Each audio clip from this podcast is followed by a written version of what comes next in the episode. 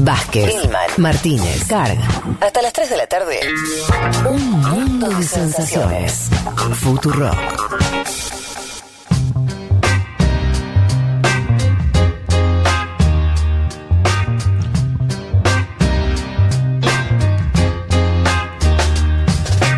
Vamos a leer algunas informaciones, algunas noticias del mundo rápidamente antes de, de seguir con, con el programa. Vamos a arrancar. Arranquemos para acá. Polonia, Polonia, miren lo que es esta de. Tremendo. Polonia declara inconstitucional el aborto por malformación fetal, por si faltaba algo. Lo hizo el Tribunal Constitucional, controlado por jueces eh, afines al partido de gobierno, el conservador Ley y Justicia, se llama el partido de gobierno en Polonia. Y bueno, consideró inconstitucional la interrupción del embarazo, aún en los casos en que el feto sufre una malformación o enfermedad irreversible. En fin, eh, y esto era lo que quedaba abierto de, aborto permitido en ese país, así que una verdadera tragedia. La decisión llega a partir de la petición de un grupo de 119 diputados conservadores, ¿sí? obviamente pertenecientes sobre todo a este partido que nombraba antes, Ley y Justicia, que presentaron esta moción ante el tribunal. Bueno, la ley de planificación familiar polaca de 1993 ya se encontraba entre las más restrictivas de Europa, ¿sí? Y permitía esta práctica, eh, bueno, además de- del caso de malformación fetal, si el embarazo era producto de una violación o incesto y cuando la vida de la madre corría peligro. Desde la Federación Internacional de Planificación Familiar de Europa, bueno, lo criticaron este fallo y demás, pero bueno, Polonia hace rato que viene con un gobierno eh, muy, muy, muy este, conservador, aunque conservador se parece una palabra bonita, ¿no? Tendría que decir ultraderecha o algo por el estilo.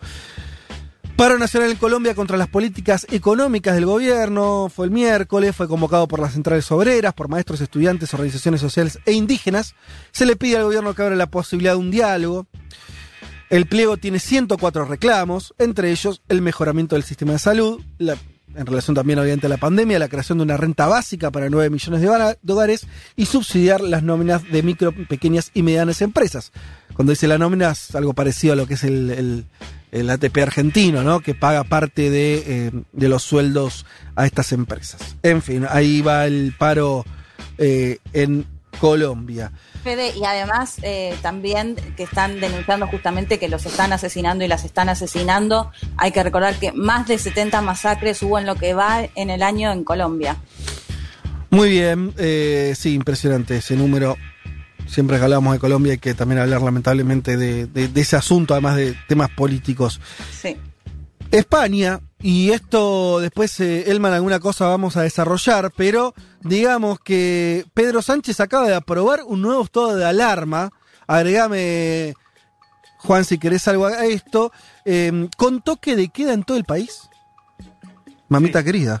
La medida entra en vigor a partir de esta tarde y al menos durante los próximos días, los próximos 15 días, aunque con posibilidad de prorrogarlo después si lo autoriza el Congreso, se establece un toque de queda desde las 23 horas hasta las 6 de la madrugada. Esto es parecido o lo mismo que hizo París, que hizo París y algunas ciudades, o sea, el gobierno francés, en algunas eh, ciudades importantes de Francia hace no muchos días. Sí, y un reclamo fue que salió de abajo hacia arriba. Fueron las comunidades autonómicas y, y otros actores políticos regionales quienes le pedían a Sánchez una acción a nivel nacional. Sánchez había delegado en las comunidades lo que era el manejo de las cuarentenas y el desconfinamiento. Bueno, ahora efectivamente manda esta señal a nivel nacional. Vamos a ver cómo, cómo sigue España, que ya tiene varios focos ¿no? comunitarios. eh, y ahora, bueno, vuelve, vuelve atrás, como bien vos lo decías, algo que, que también pasó en París y en, y en otros lugares Y, de Europa. y el tema, del- de, a mí me, me parece particularmente relevante lo del toque de queda, porque es algo que Sí, lo hicieron en, la, Fede. en la primera oleada. tiempo. ¿Cómo? No, no, para. El toque de queda que es eh, tremendo. Tengo un amigo viviendo en Madrid que, que obviamente dice toque de queda le suena como algo lejano en el tiempo, ¿no? De 23 a 6 no podés salir de tu casa, pero además el tiempo, porque está diciendo que es por seis meses. Hoy lo escuché a, a Sánchez y Sánchez está diciendo esto va a durar seis meses, salvo algún cambio, va a durar seis meses. Entonces me parece que Europa está aceptando, lastimosamente, que esto hasta, Hasta mayo marzo, abril. Eh, mayo, mayo. igualmente, mayo. eh, para ajustar la información, él no tiene la capacidad de determinarlo por seis meses.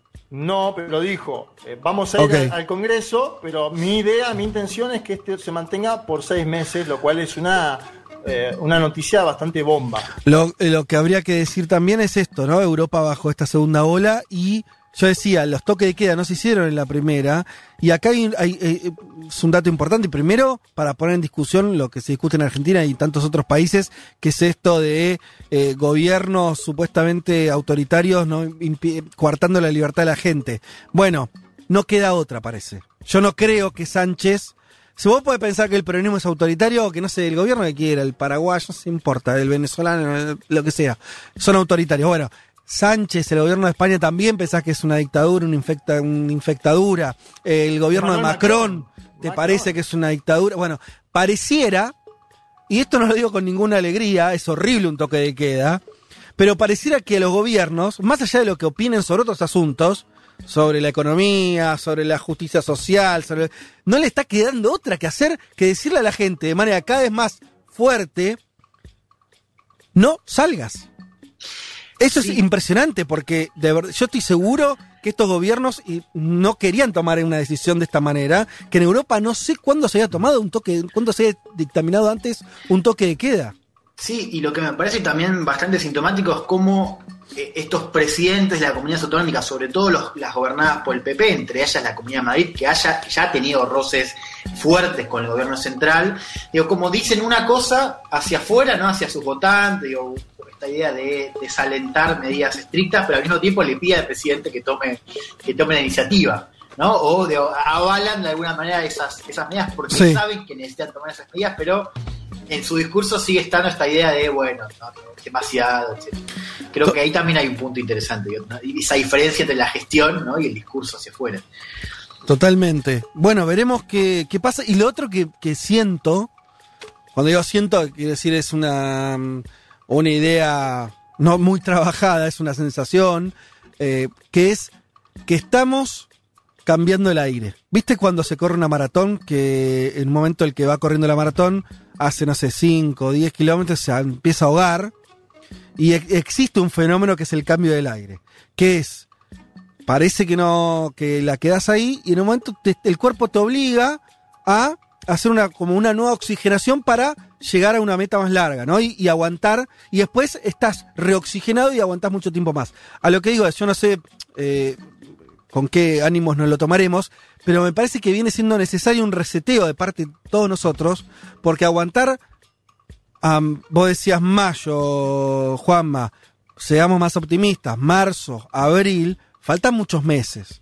Y me parece que todo el mundo estamos más o menos en la misma. Quiere, quiero decir, los casos no se controlan, la, la enfermedad no baja por sí sola. ¿Se acuerdan cuando se decían que el, que el virus eh, eh, circulaba no sé cuántos días y después desaparecía mágicamente? Bueno, un montón de cosas se decían allá por eh, en, en invierno y demás. Bueno, eso no está ocurriendo. Ayer fue el día con mayor caso a nivel mundial, ¿no? Entonces, eh, estamos en el, en el pico a nivel mundial. Me parece que esto es así y hay que. Lo está diciendo Europa, me parece que nos va a pasar a nosotros dentro de poco tiempo. Nos va a parecer absurdo lo como estábamos discutiendo el coronavirus y la pandemia acá en los últimos dos, tres meses. Me parece a mí. Me parece que va a haber un con- nuevo consenso en que hay que volver a guardarse. Me parece que Sí, se viene hecho, esa. Fede, uno siempre mirando lo que pasa en Europa, lo que pasó en Europa, la segunda ola justo fue después de las vacaciones de ellos, ¿no? Así que nosotros atentos a lo que pase después justamente de este enero y febrero. Sí, hay que ver. Por ahí nosotros tenemos que hacer el reseteo antes de, de Mm, la veo complicada. Bueno, por eso, también tiene que ver, mira, Leti, tiene que ver, lo decía también Elman, que eh, la idea del abajo hacia arriba, ¿no?